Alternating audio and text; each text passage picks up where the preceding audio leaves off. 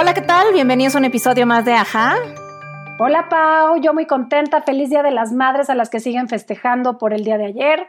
Felicidades a ti y en referencia a esta fecha tan especial tenemos una plática súper íntima sobre la maternidad con Ludwika Paleta, así que no te despegues, sé que te va a gustar.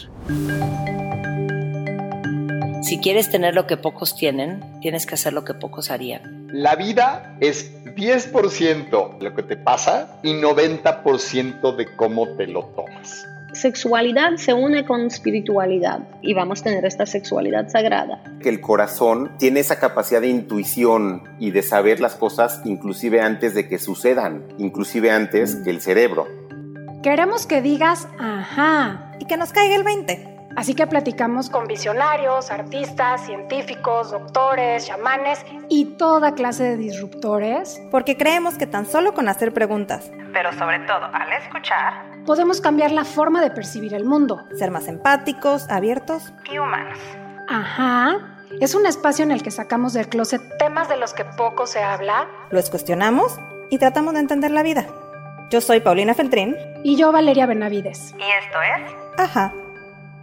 Bienvenidos a un episodio más de Ajá.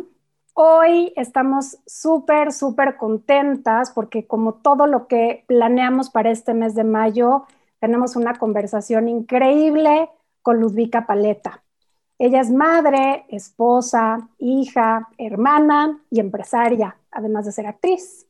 Es una mujer profesional muy reconocida por su gran talento y su impecable trabajo justamente como actriz. Tiene un claro dominio de las cámaras y los escenarios.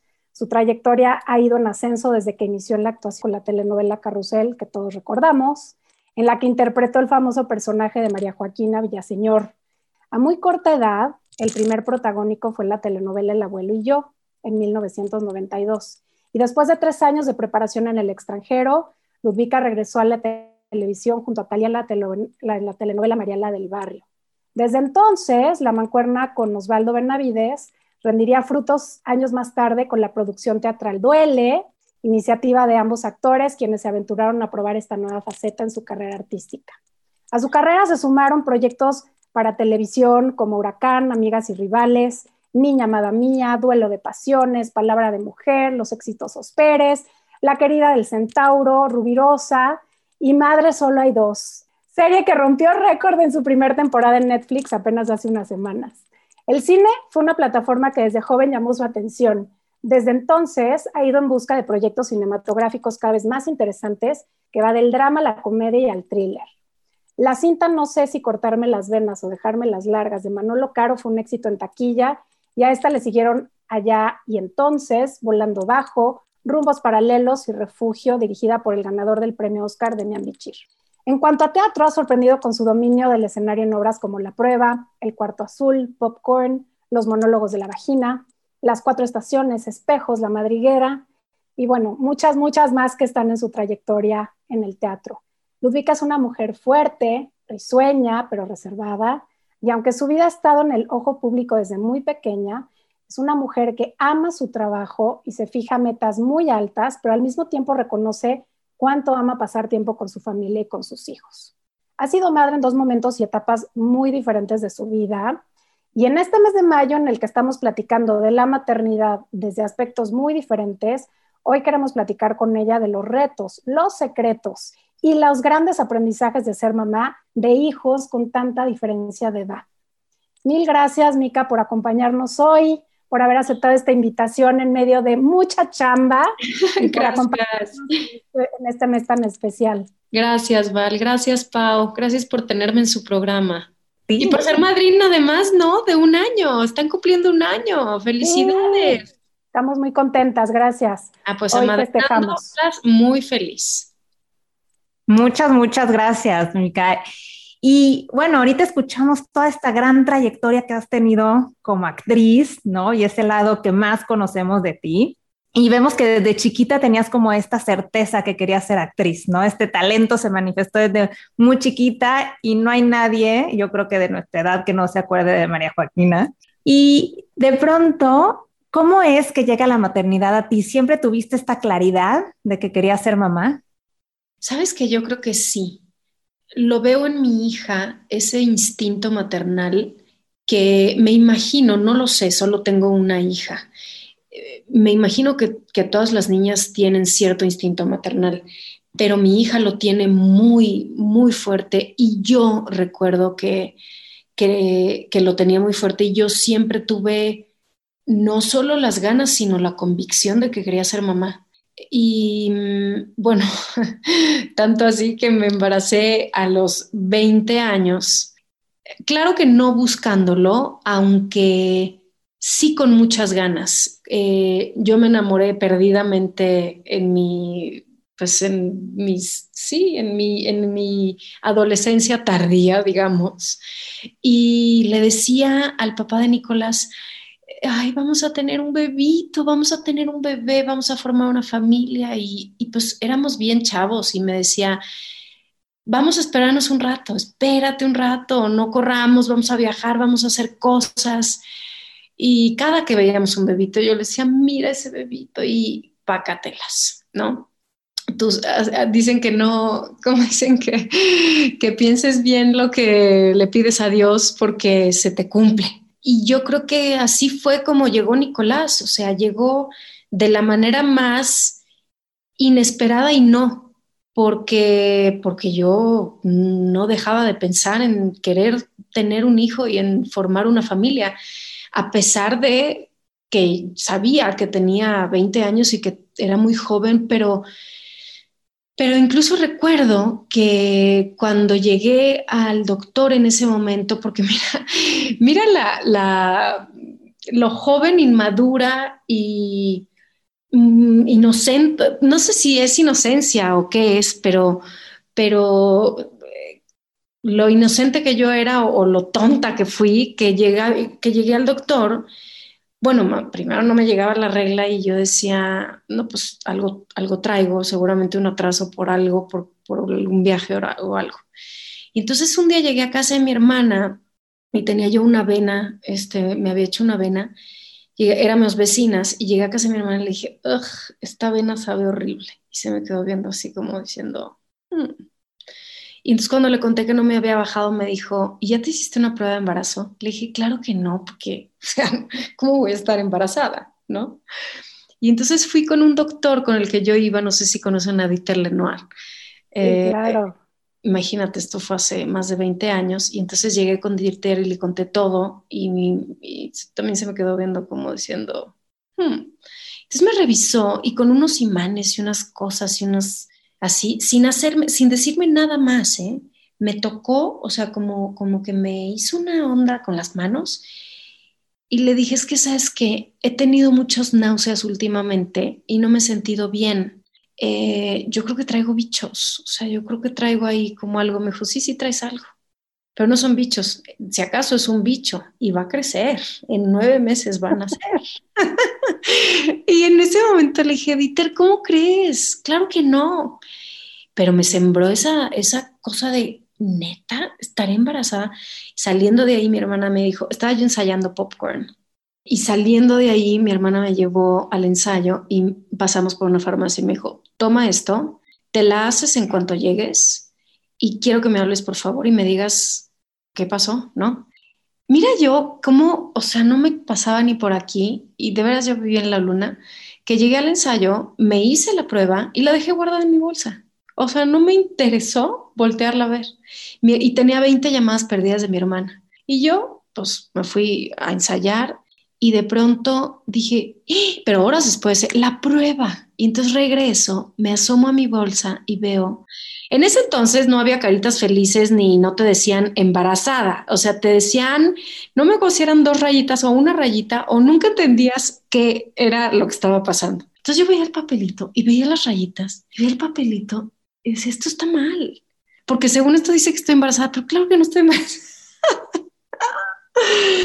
Total que por supuesto que estaba embarazada de, de, de Nicolás en un embarazo que a los 20 años me pasó como, como con una ingenuidad y con una inmadurez y con una inocencia, como dije hace rato, de, los 20 años, que Obviamente no tenía los miedos que tuve en mi segundo embarazo, obviamente no era nada aprensiva, obviamente nunca pensé en que fuera a pasar algo malo, pero sí llegué al, al, doctor cuando me enteré que estaba embarazada, llegué con el ginecólogo, con el ginecólogo con el que iba, y pues me vio de 20 años y me dijo, pues, ¿qué quieres hacer? Te hago un aborto. Y yo me, me, me ofendí muchísimo. Le dije, ¿cómo un aborto? Yo quiero tener este bebé. Ah, ok, ok, ok, perfecto. Bueno, pues entonces vamos a esperar porque no oigo ningún latido. Entonces vente en dos semanas.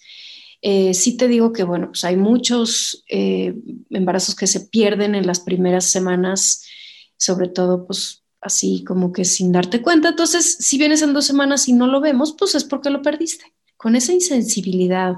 Y, y yo lo que más quería era tener a mi bebé. Y fueron las peores dos semanas de mi vida, ¿eh? porque yo todos los días pensaba en que yo quería tener a mi bebé. Y cuando llegué a las dos semanas, em, me acuerdo que este doctor me recibió, vio mi, mi carpeta. Ludvika me, me, pasaron a la salita, este, vio la, ya sabes, la tabla donde tienen todos tus datos y me dice, mmm, papiloma, ¿verdad? Y yo lo volteé a ver con cara de, no, llevo dos semanas esperando, vengo a ver si mi bebé sigue, o sea, está vivo, si estoy embarazada. Me pareció una ofensa y una poca, una muestra de tan poca, ah, no sé, eh, empatía, humanidad. Después me cambié de doctor, pero bueno, como para, ya les hice el cuento muy largo de cómo empezó este viaje en mi maternidad siempre quise ser mamá, hasta en el momento en el que no pensaba que estuviera embarazada. Está divino, está divino. Y ahí me identifico mucho contigo porque yo también tengo una hija cuando era joven, de mi primer matrimonio, y hoy tengo como muy claro que es un hecho este concepto de que los hijos nos escogen volteo a ver mi primer matrimonio y digo, no, no, es que lo único que teníamos que hacer era traer a la vida a esta niña, ¿no? Y, me queda clarísimo que nos escogió y, que esa era nuestra misión en este, en este momento de pareja, ¿no? Con su papá. Eh, ¿Tú crees en eso? ¿Crees que los hijos nos escogen? Me gusta pensarlo. Digo, sí, sí, sí creo, creo, creo y no creo y no estoy segura y luego lo vuelvo a creer y pues no lo sé, pero pero me gusta pensar que sí, me gusta pensar que hay algo más allá, me gusta pensar que, mm, que las cosas pasan por algo, que las almas existen y que tienen y tenemos una misión en común en la vida eh, y que nos reconocemos. Creo en, en que hay mucha gente también con la que, como hablas tú de tu ex marido, con la que tienes que vivir cosas eh, que a veces no entiendes por qué. Y yo, lo, bueno, de mi ex marido lo, sigo pensando también. Em, es lindo pensar eso de que los niños te escogen. Eh, creo que pasa también con las situaciones en las que nacen los niños, cuando nacen, cuando no nacen. Yo después tuve muchos embarazos que perdí. También creo que esos tienen una razón y una, pues un propósito algunas son almitas, otras no estoy tan segura. Siempre, fíjate, siempre que, porque además sí, sí, sí tengo esta parte bastante eh, esotérica en la que me gusta creer y entonces he hecho algunos channelings y, y cosas con mediums. Y en varias que he hecho, con diferentes personas y con gente que, que no me conoce, porque también es, en mi caso es difícil de pronto creerle a alguien que tiene a la mano Google y que si pone mi nombre le sale muchísima información. Pero he tenido experiencia con gente de otros países que yo voluntario, o sea, a, propósito busco gente que tenga cero chances de conocerme o de saber quién soy, ¿no? Y, me han dicho consistentemente que hay uno de mis hijos que sí está allá, o sea, que, yo no lo reconozco y me da mucha emoción decirlo, porque cuando uno pierde un bebé, a veces no, no cobras esa conciencia de que era una almita y de que está ahí y de que no llegó por algo. Y yo perdí cinco, pero hay uno del que siempre me hablan y, y siempre me dicen, está con tu mamá y tu mamá lo tiene. Gracias por compartirlo, porque yo creo que hay muchísimas mujeres allá afuera que se sienten muy solas en estas pérdidas, ¿no? Es algo de lo que no se habla públicamente, pero yo, por ejemplo, en mi familia siempre, siempre quise tener un hermano, ¿no? Y somos dos, dos niñas, y mi mamá tuvo dos abortos antes de que naciera mi hermana. Entonces, no fue voluntario, fueron pérdidas, uno ya tenía bastantes meses, fue en un accidente. Es como que siempre sientes que son de estas cosas que no hablamos en público, pero que están en todas las familias, ¿no? Y que qué bonito que le empieces a dar voz y que nos permitas compartirlo de esta manera, porque así como tú, pues sí creo que hay dos hermanos que no llegaron a este mundo, pero que están en otro lugar. Sí, y fíjate, yo la verdad no es que no lo hable públicamente, lo hablo mucho con mi gente y con la gente cercana y con mis amigos, no es algo que yo me guarde. Eh, hoy ando especialmente sensible porque hoy mi mamá cumple 10 años de que se fue, pero es, es difícil cuando eres una persona pública hablar de estos temas porque, em, porque se tienden a manosear de una manera que no, muy respetuosa y se tienden a amarillizar, como se diga, em, y no son cosas con las que uno quiere eh, entrar en detalle con gente que no conoces y con gente que, eso, que va, que va a escribir o hablar de manera irrespetuosa de eso, ¿no? Entonces, eh, no es una cosa que yo no tenga asumida, al contrario, este, creo que todos y cada uno de mis, eh, de mis embarazos perdidos fueron eh, momentos de mi vida y lecciones que, me han enseñado muchísimo, pero tampoco es algo de lo que se habla con cualquiera porque, porque son cosas muy de uno y muy de una como mamá y como mujer y, y pues no quieres a las revistas este, hablando de eso de una manera como banal, ¿no? Y sin importancia. Muy válido, porque es cierto, son cosas súper personales y gracias por, por abrirlo y por compartirlo, como dice Pau. Creo que hay muchas mujeres que se van a sentir identificadas con este proceso y justo planeando muchos de los temas ahora para mayo, estábamos pensando en justamente en este tipo de casos, ¿no? Que no todo el mundo lo abre, pero que es, es un hecho que, que sucede de manera muy constante y muy frecuente este tipo de pérdidas. Entonces, pues gracias por abrirlo. Y voy a cambiar un poco de tema. Me voy a regresar a algo que nos empezaste a platicar, que tiene que ver justo con esos retos o con esas, eh, con, sí, sobre todo con esos retos de cuando eres mamá joven, ¿no? Porque, bueno, sabemos que las que hemos sido mamá jóvenes, que cuando tienes hijos y eres súper chava, pues tienes esta súper energía, como dices, de pronto a lo mejor inocencia, pero es energía para jugar, tienes tiempo, te, vale gorro aventarte en el piso y estar horas, aguantas, te desvelas, pero a las seis de la mañana puedes perfectamente bien darles la mamila y estás impecable, subes, bajas, te da tiempo de hacer absolutamente todo y, y hay como toda esta energía de mujer joven, ¿no? Dedicada a poder ser mamá. Pero también hay retos y nos mencionaste muy por encimita algunas cosas que crees que, que son, que son retadoras cuando se es mamá joven. ¿Cuáles crees que fueron esos retos en tu caso y que hayan sido realmente un tema que hayas tenido que enfrentar en tu primer proceso de ser mamá de Nicolás? Ay, yo siempre pienso que, que deberíamos, que, que está como un poco desfasado eh, la edad en la que podemos ser mamás y la edad en la que deberíamos de ser mamás.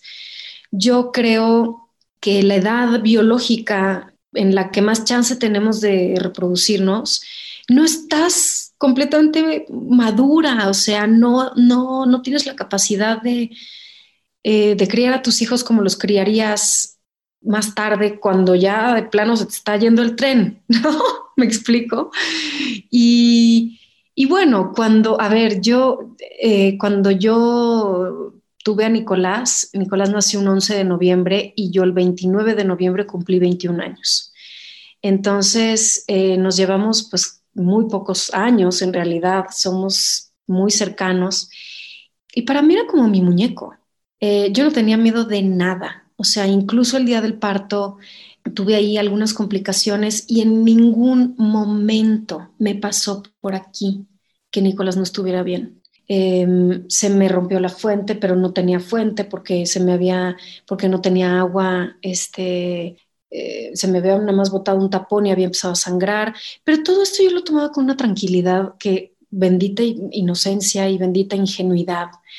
Eh, cero aprensión, me fui al hospital, yo manejando mi coche, este, llegué, le dije al doctor, pues me está pasando esto y el doctor peló los ojos, me mandó al quirófano directamente, pero yo nunca en mi vida eh, este, había, o sea, pensado que no iba a tener ese bebé. Y claro, después de la primera pérdida, pues ya fue diferente, ¿no? Pero, pero con Nicolás, desde el parto hasta su crianza, hasta la manera en la que sucedió todo o se me caía o de pronto no quería tomar leche, pues lo crié, a ver, a decir una cosa que, que suena chistosa, pero como animalito, o sea, con, solo con la intuición que tenía yo y claro, con la ayuda de mi mamá y, este, y de mi hermana que no había sido mamá, pero ahora me doy cuenta que fue como muy, eh, que iba yo aprendiendo al tiempo que, que pasaba, o sea,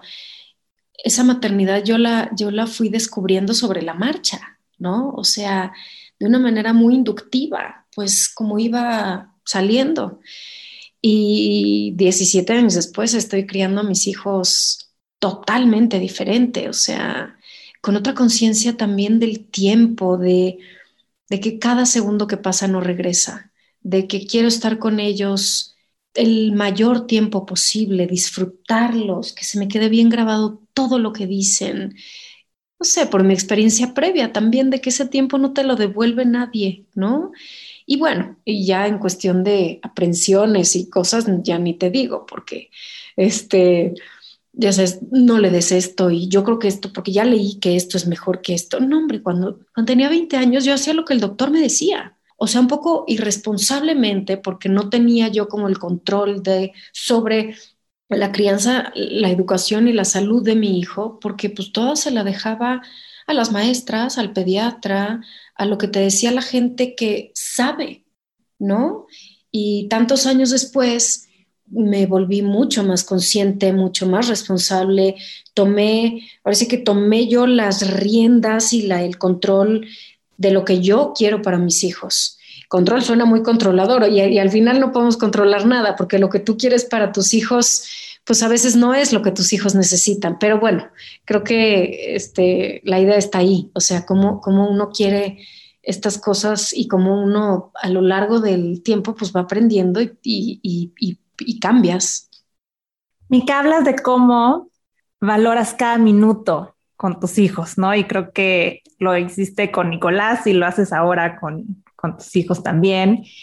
Y eres una mujer súper exitosa, ¿no? Y creo que tu carrera cada vez crece y crece y crece. Y de alguna manera, mujeres como yo que postergamos la maternidad, ¿no? Y que pasan los años y de alguna manera tu carrera toma un rol primordial, ¿no? ¿Cómo es que tú has podido hacer esta combinación de ser mamá en diferentes momentos y no perderte de vista a ti como Ludwika, como profesional y encontrar este, no voy a decir balance, porque creo que el balance no existe, pero encontrar una fórmula que te funcione para poder hacer ambas cosas. Yo creo que el haber tenido a Nicolás tan joven me dio la oportunidad de, o sea, a ver, no me dio, me cayó del, como balde de agua fría la oportunidad de formar una familia y, a ver, ya tenía un hijo, ¿no? Entonces, y fíjate que mi papá me lo decía, qué bueno que, que, tienes este hijo joven, porque muchas actrices, y además, pues imagínate que mi papá, mi familia es una familia de artistas, mi papá tocaba en el teatro, mi mamá pintora, muchos amigos directores, escritores, este, dramaturgos, eh, actores, eh, en, fin, o sea, como muy, muy cercanos al medio. Y mis papás amigos de muchos actores polacos. Y me decía, muchas actrices se les va, o sea, e, em, se, se, envuelven tanto en su carrera y en su profesión que de pronto cuando se dan cuenta que quieren tener hijos ya no los tienen. Qué bueno que empezaste pronto. Y yo no entendía, cuando, cuando yo tenía 20 años y me lo decía, yo decía, ay, es como todas las cosas que te dicen tus papás a los 20 años. Yo decía, ay, ¿de qué está hablando? Y ahora lo entiendo. Yo no sé si yo no hubiera tenido a Nicolás, después hubiera tenido estos chiquitos. Y te voy a decir por qué. Porque si yo no hubiera tenido a Nicolás, probablemente hubiera sido una actriz que hubiera tomado otro rumbo. O sea, yo quería hacer cine en todos lados del mundo. Yo me había ido a Inglaterra a estudiar inglés porque quería entrar a, RADA, a la Royal Academy of Dramatic Arts. Yo me veía fuera de este país, yo me veía haciendo cine, teatro, viajando por el mundo, eh, y llegó Nicolás. Y eso me hizo como, como bajar el ritmo y decir, pues no, ya no me voy a ir a ningún lado. Y nunca me ha pesado, pero me, me hizo asentarme y fue cuando, bueno, este, pues después eh, quise tener otro hijo, no lo tuve, quise tener otro, no lo tuve, me divorcié, después me volví a casar, no sin dejar de trabajar, pero sí haciendo como cosas que sí me gustaban, me gustan mucho, pero me importaba de mucho mi familia. Porque además, a ver, hubiera podido decir, ¿sabes qué, mijo? Quédate aquí, yo me voy de viaje y me voy a buscar suerte en otro lado. Y no, era algo que a mí me importaba demasiado. Entonces, seguí trabajando y seguí haciendo cosas. Incluso después de que me divorcié, trabajé más que nunca y empecé a, a, buscar como otras, otros caminos y otras cosas y empecé a producir y empecé a, a hacer más películas. Y bueno, no sé cómo cómo lo balanceo, pues yo creo que también mm, me di la oportunidad o así me tocó porque yo quería tener hijos, pero no los tenía porque los perdía, entonces pues trabajaba. Entonces fue una cosa como que se dio muy, pues se dio, o sea, no era que yo lo planeara, incluso yo creo que cuando planeas las cosas no salen. O sea, uno puede poner toda su voluntad en querer algo, pero, pero tanto así como, como, como planear, pues puedes planear, pero no, siempre, no quiere decir que eso se te vaya a, dar, ¿no? Oye, Mica, se dice que mucho de lo que somos como mamás lo heredamos de nuestro linaje femenino, lo heredamos de lo que aprendimos primero de nuestras mamás, después de nuestras abuelas, por supuesto, y de todo para arriba. ¿Qué crees que aprendiste de tu mamá que hoy te ha ayudado a ser la mamá que eres con tus tres hijos?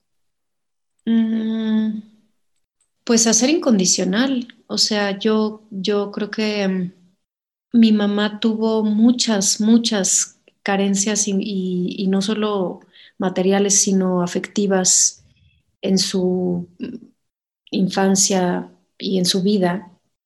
Y a pesar de que mi mamá no era una mujer abiertamente cariñosa, porque no lo era, porque era dura, no dura, porque cualquiera que, te, que, la conoció te puede decir que era muy simpática, muy amorosa, pero dura en el sentido de, de ella no se dejaba sentir. Y con nosotras nunca fue cariñosa, nunca, no era esa mamá apapachadora, besucona, cariñosa a pesar de que yo, bueno, eh, cuando, cuando estábamos chiquitas y mi mamá nos dormía, nos dormíamos y cuando mi mamá pensaba que estábamos dormidas, entraba y nos daba un beso. Y yo no me dormía porque yo quería ese beso.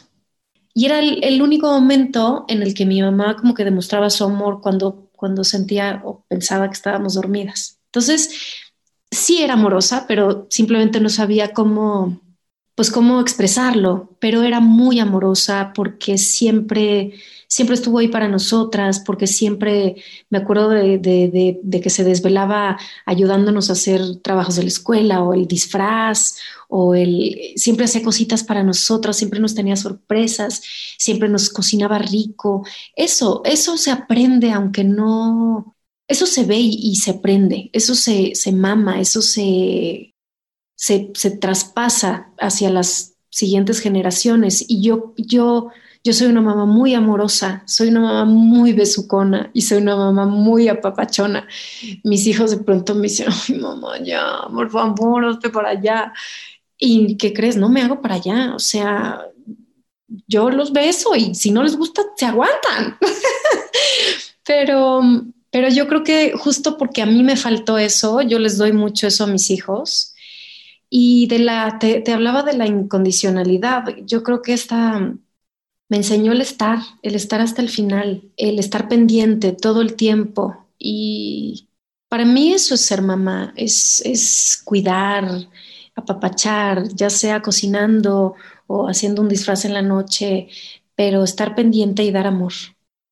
Qué lindo. Hablábamos también hace rato de cómo somos estas almas que convergen en un espacio, ¿no? Y hablamos también de este linaje. ¿Qué crees tú que son esas lecciones que te han enseñado tus hijos? Uy, sabes que hoy en la mañana no, en la mañana hace rato estábamos en la clase de natación de mis niños y primero lo toma uno y después le tocó a Bárbara. Y Bárbara aprendió a nadar solita y después ahora está tomando clases de natación. Claro que aprendió a nadar como ella aprendió a nadar como porque aprendió sola y ahora la maestra le está enseñando cómo se nada bien. Mis hijos tienen tres años y medio, ¿eh? o sea, son chiquititos, pero están aprendiendo a nadar. Y entonces ella se enoja muchísimo se enoja y patalea y le dice a la maestra, no, yo ya sé nadar. Y cuando la vi, hace cuenta que estaba viendo un espejo. Hasta le hablé a Emiliano y le dije, tu hija es como yo. O sea, renací. La entiendo perfecto. Entiendo perfecto su frustración y su enojo de, que le quieran enseñar algo que según ella ya sabe hacer. ¿Por qué le van a enseñar a hacer algo que le va a costar más trabajo? O sea, diferente. No sé si me explico, pero me vi y como, y como eso me veo reflejada sobre todo en ella, pero en los tres. Me veo reflejada mucho y los hijos te enseñan tantas cosas. Te vuelven a poner como la, la película de tu vida. No sé si a ti, Val, te pasa, pero, pero haz de cuenta que estás volviendo a vivir tu infancia y te hacen entender muchas cosas y te hacen sentir el amor más incondicional y más bonito y más puro que existe porque realmente es em, una lección de, no esperar nada a cambio. Y creo que eso es una gran lección. No, no, yo no siento eso con nadie, con nadie, o sea, ni con mis papás, que los amo, ¿no? Entrañablemente, ni con Emiliano, que es mi pareja y el amor de mi vida y de verdad tenemos una relación de mucho amor, pero no es así porque no es incondicional. Entonces, creo que las lecciones que te dan los hijos son, ah, son infinitas. Realmente creo que son tus maestros más grandes de la vida. Súper cierto. Maestros espejos, como bien dices, ¿no? De pronto los ves y dices, el la mother soy yo, ¿no?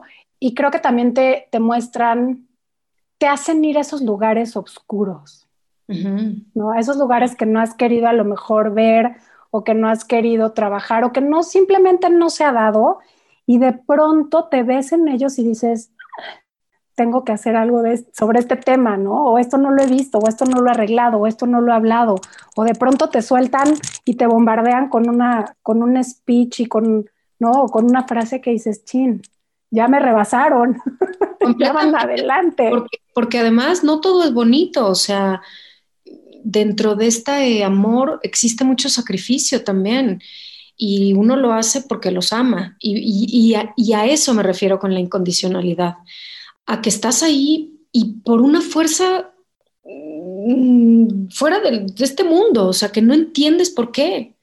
Y estás ahí y te desvelas y te duele y no te importa. Y es una cosa que de veras muy, muy básica que, viene, que pues milenaria, así es. Por eso nos reproducimos y por eso seguimos existiendo en el mundo. Porque si no, ya los hubieras tirado por la ventana, te lo apuesto, los hubieras regalado. Son insoportables a veces, pinches chamacos. Totalmente, totalmente. Oye, y pensando hace rato nos decías, bueno, a Nicolás lo crié como, como si fuera mi muñeco, muy instintivo, muy intuitivo, lo disfruté, no me agobié con nada. A tus mellizos, pues seguramente sí, con esta conciencia y con esta sabiduría más, pues sí, de una mujer más madura, pues has tomado decisiones de hacerlo diferente, ¿no? Y de hacerlo como uno cree que debe de ser, teniendo estos dos mundos o estas dos experiencias de maternidad. Si tú tuvieras que decir a una mujer en su proceso de maternidad, ¿cuáles han sido o las tres cosas que te gustaría sí o sí recomendarle como algo indispensable, sin importar su edad y sin importar su historia? ¿Qué le dirías? ¿Cuáles son esos consejos de crianza que más te han servido? Bueno, algo que yo he aprendido con mis hijos, que, que, lo aprendí después de tener a Nicolás y que ahora no hago con los chiquitos, es gritarles y desesperarme con ellos. Eh, a pesar de que sí, muy, muy poco aprensiva y lo que sea, tenía yo muy poca paciencia, mucho menos que ahora. Y Nicolás y yo éramos dos niños y a veces nos peleábamos como dos niños. Dámelo, no te lo doy, sí, no, mamá, sí, ¿verdad? O sea, éramos dos niños, ¿no? Y de pronto me recuerdo esas veces en las que no le tenía paciencia, en las que yo reaccioné de una manera inmadura y yo creo que él se acuerda de esas cosas. Con mis hijos tengo una paciencia infinita. A veces la gente me pregunta cómo lo haces y yo digo, pues mira, ya pasé por una maternidad súper impaciente en la que, bueno, me, me botaba el tapón a la primera y ahora me di cuenta que, que no pierdo nada. Además me he vuelto mucho más compasiva en el sentido de ponerme en sus zapatos y darme cuenta que son, son unos niños. Y cuando me dicen, cuando gritan o cuando están batallando con a los dos años o tres años que están como cambiando entre bebitos y niños que tienen como esa primera adolescencia que es insoportable, que de veras sientes que los quieres, o sea, ahorcar, de pronto ponerme en sus zapatitos y decir, imagínate cómo está batallando ¿no? ¿Cómo le puedo ayudar yo en lugar de gritarle y de pegarle? Digo, nunca, a Nicolás nunca le pegué, eso sí no, no hago, pero mucha gente les pega a sus hijos. En lugar de jalonearlo o, de, porque entiendo, también entiendo a las mamás que, pierden la paciencia. Yo muchas veces la perdí con Nicolás.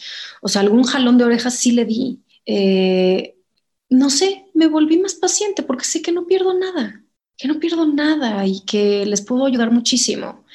Esa es una, de las grandes cosas que, aprendí, que a ellos les sirve mucho porque, porque además me doy cuenta cómo ellos son niños súper pacíficos. Em, si, si, tú pierdes la paciencia, pues eso les estás enseñando.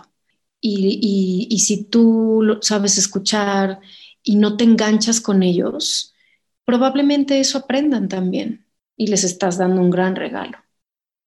Y que hablabas también de cómo cambiaste tu forma también de ser mamá en, estas diferentes etapas por esta madurez que habías adquirido. Y estamos en una época donde a veces esta paciencia y esto ser mamás muy amorosas cae en el sobreproteccionismo. Y el otro día estaba leyendo un libro en el que decían que muchas veces por proteger a los hijos de que no sufran, de que todo sea bonito, de que la, la, crecen en adultos que no saben ser tolerantes a la frustración o que quieren el éxito inmediato y somos como esta cultura de microondas, ¿no? Donde todo tiene que ser eh, muy rápido.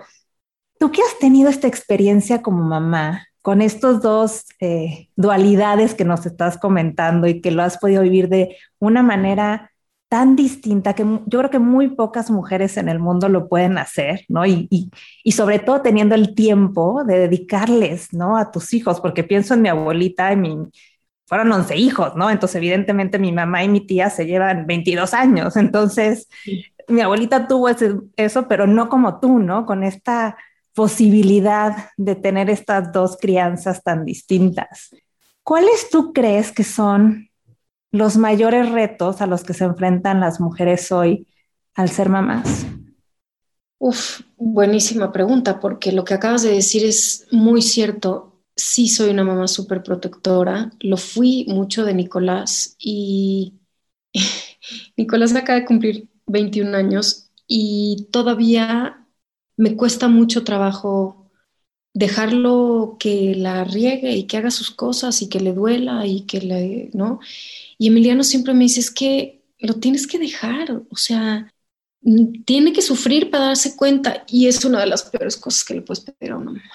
Pero sé que, sé que hay que hacerlo y sé que es una cosa que no puedes evitar, que nada más puedes posponer y que mientras más la pospongas, pues peor será para ellos, ¿no? Una cosa sí tengo como bastante clara con mis hijos es no tienen recompensas inmediatas, o sea, eh, y con Nicolás creo que también fui bastante así. Em, desde, desde muy chiquitos siempre he tenido como la idea de que se ganen las cosas que quieren y que si no se las ganan, no las tienen. Y por más que me hagan berrinche y pateleen y me digan y me lloren y me griten, me aguanto, ¿no? Me, se me hace el corazón de pollo, pero, pero si es no, es no. Y creo que esto justamente es por lo que decías, porque les, porque les ayuda en lugar de, de perjudicarles, porque lo otro sí les perjudica. El que desde que les ayudes a hacer todo, ¿no? este, subirse a la silla, no se vaya a caer, este, bajarse del no sé qué, no se vaya a caer. No, pues que se caiga. O sea, yo sí, desde con Nicolás era, híjole, ¿sabes qué? Que se caiga. Y si lo tenemos que ir a coser, que le cosan la cabeza, que se la cosan. Y hay gente que me dice, estás loca. Y yo decía, pero es que si se cae una vez no se va a volver a caer. o, o sí, pero ya vas a ver más o menos cuáles son las consecuencias, ¿sabes? Si les acolchonas demasiado la vida, pues después, ¿cómo le hacen para, para aprender ellos solitos? Em, a ver, cabe mencionar que todo esto son experiencias mías y que no tengo ninguna, ninguna maestría en, en maternidad y que todas vamos aprendiendo sobre la marcha y que esto es mi experiencia, ¿no? Pero, pero sí son cosas que yo he probado y que, pues a lo largo, o sea, ya tengo uno que es pues un adulto, parece un adolescente, pero es un adulto ya. Este, a mis ojos va, aparece un niño y siempre lo será. Pero bueno, ya es un hombre de 21 años y ya veo lo que, lo que hice con él. Y también hay muchas cosas que hice mal. También hay muchas cosas que, que veo que sí sirven y otras que no sirven. Entonces, pues bueno, así aprende uno, equivocándose y tratando de no regarla otra vez.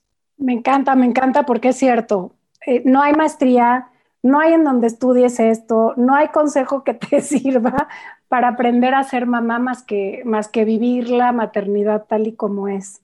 Oye, Mica, hablando conceptualmente, ¿qué significa para ti la maternidad como tal, como concepto, hoy, a lo largo de tu vida y con estos dos momentos tan importantes de haber sido mamá? ¿Qué es maternidad para ti? Pues yo creo que es, em, es dar vida y cuidarla, es procurar, amar, enseñar. Pues sí, eso, no sé, creo.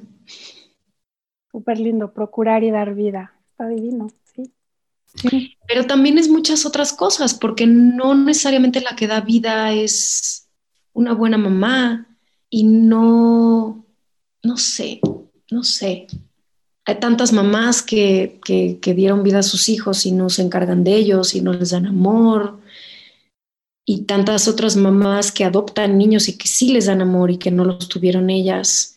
Entonces, no necesariamente es una cosa sin la otra. ¿Me explico? O sea, yo creo que es más que dar vida, pues eso, procurar, cuidar, perpetuar el amor. No sé, ya se puso muy filosófico y conceptual. Pero sí, pues todo eso junto. Si tuviéramos un sueño, ¿no? En esta maternidad y pensando que al ser abuelos ejercemos una segunda maternidad, ¿no? Una maternidad lejana, a lo mejor más complaciente. ¿Qué te gustaría? ¿Cómo te gustaría ser de abuelita? Ay, lo he pensado tantas veces y a la, a la, vez no me gusta pensarlo porque luego cuando pienso demasiado las cosas no suceden como yo las pienso. Pero lo he pensado porque al tener hijos en dos momentos tan diferentes de mi vida, pienso, a ver, si Nicolás se llegara a, si llegara a tener hijos, pues me haría abuela de los hijos de, de un hombre. Y yo, yo creo que es mucho más complicado ser abuela de los hijos de un hijo que de los hijos de una hija.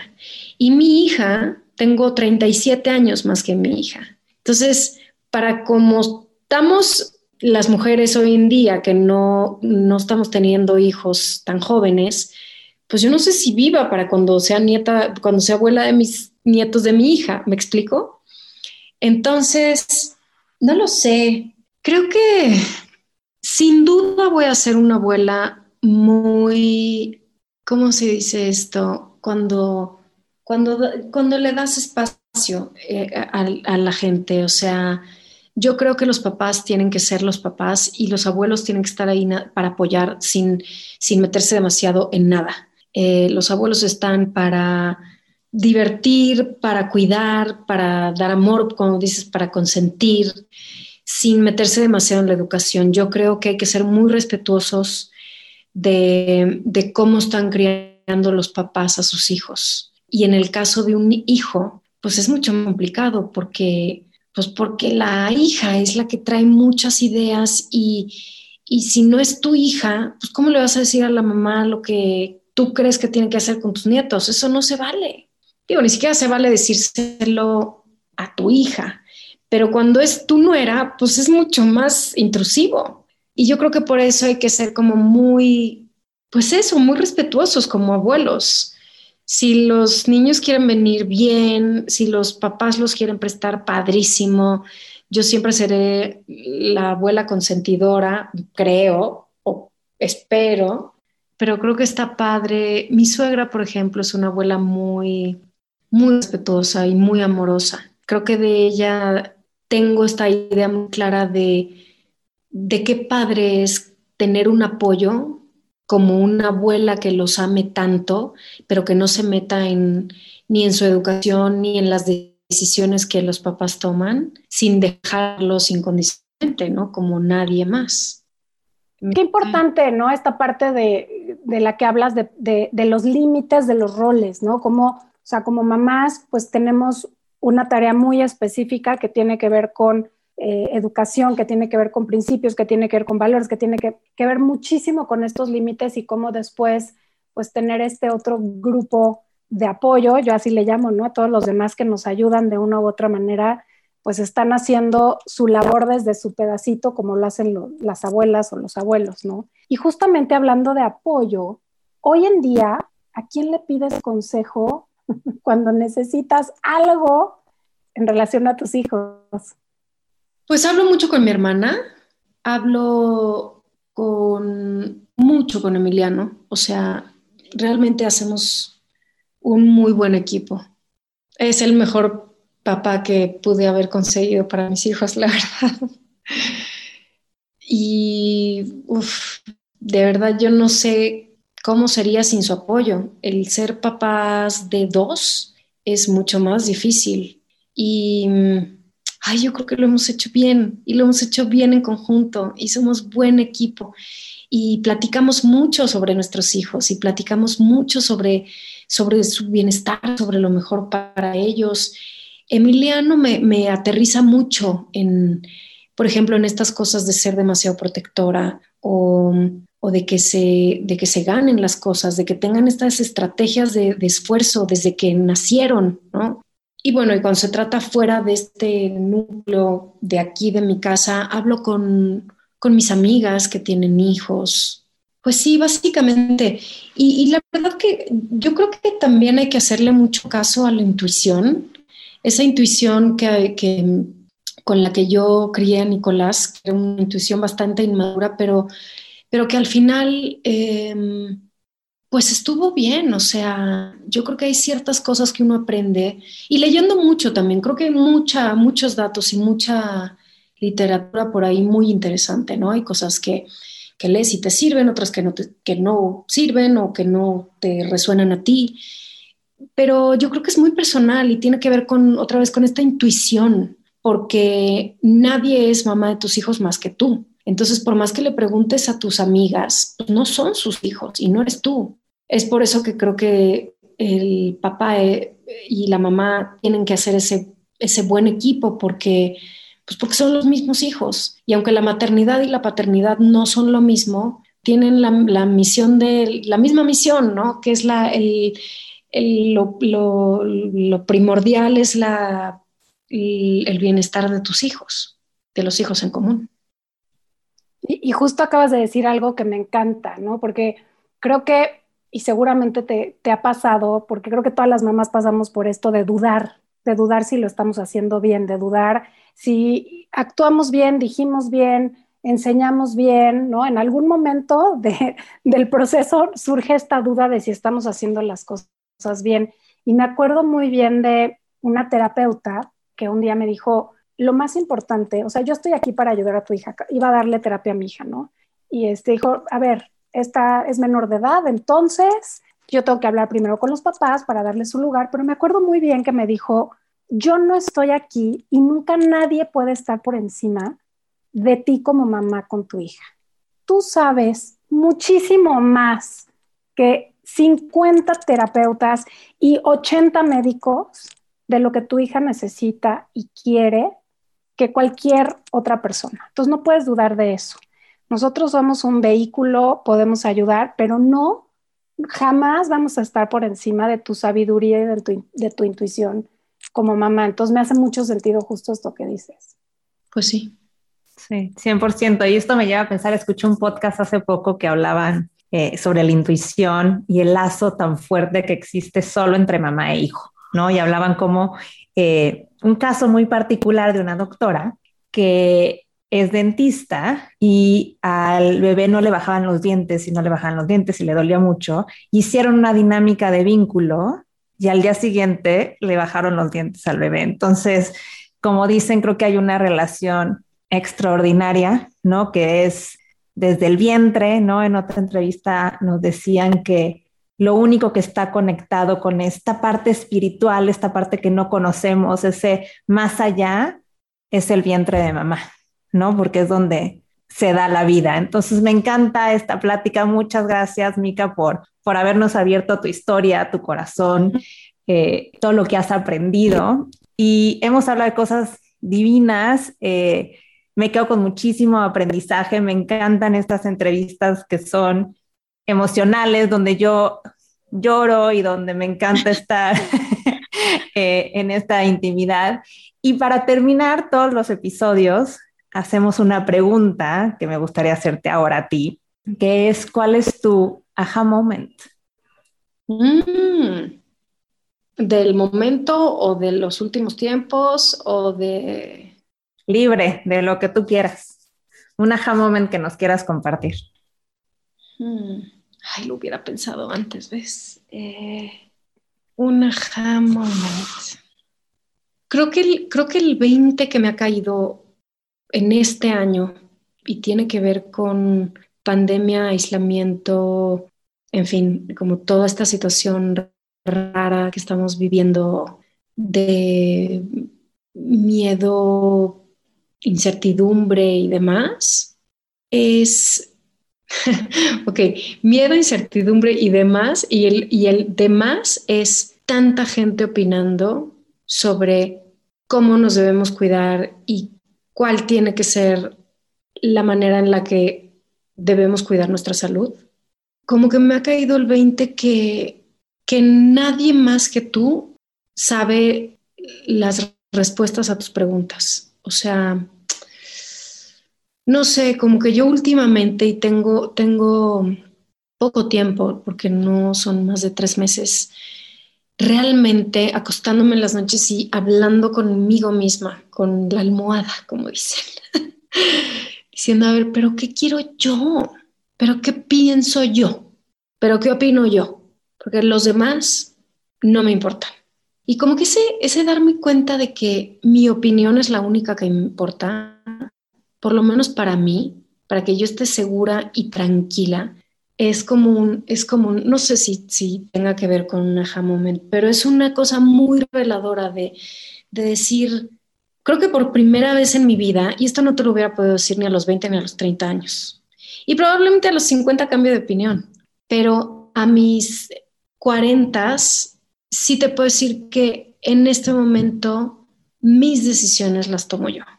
Y ese es como un, como un 20 que me ha caído, que por más que me digan si al, algo no me hace clic, hay que hacerle caso a ese algo.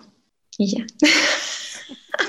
Está buenísimo, está buenísimo. Súper, súper caída de 20. Gracias por compartir. Súper powerful, sí. Sí, sí, sí, está poderoso, está poderoso en estos momentos de la vida.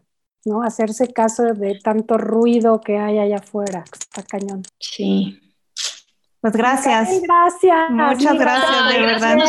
De, chicas, de verdad que me, la pasé muy bien. Eh, me encantó platicar con ustedes. Pocas veces tiene una la oportunidad como de hablar, de hablar de estas cosas, pues con dos mujeres que se interesan y que además, pues creo que estamos hablando como el mismo idioma y en el mismo canal. Y eso está padre. Muchas gracias. Ajá. Es un espacio en el que sacamos del closet temas de los que poco se habla, los cuestionamos y tratamos de entender la vida. Si este episodio te gustó, por favor compártelo con más personas, ayúdanos a llegar a ellas. La verdad es que fue una plática muy interesante, muy rica, de una faceta que no habíamos visto de Ludvika, así que pues nada, nos llegará a más personas. Estamos en redes como arroba aja.mx, danos un like y nos encantará verte por aquí la siguiente semana. Así, nos encanta también verte en redes, así que si lo compartes en tus chats o en tus stories, tagueanos, no te olvides, estamos como arroba aja.mx. Yo soy Paulina Feltrín. Y yo Valeria Benavides. Y esto es Aja.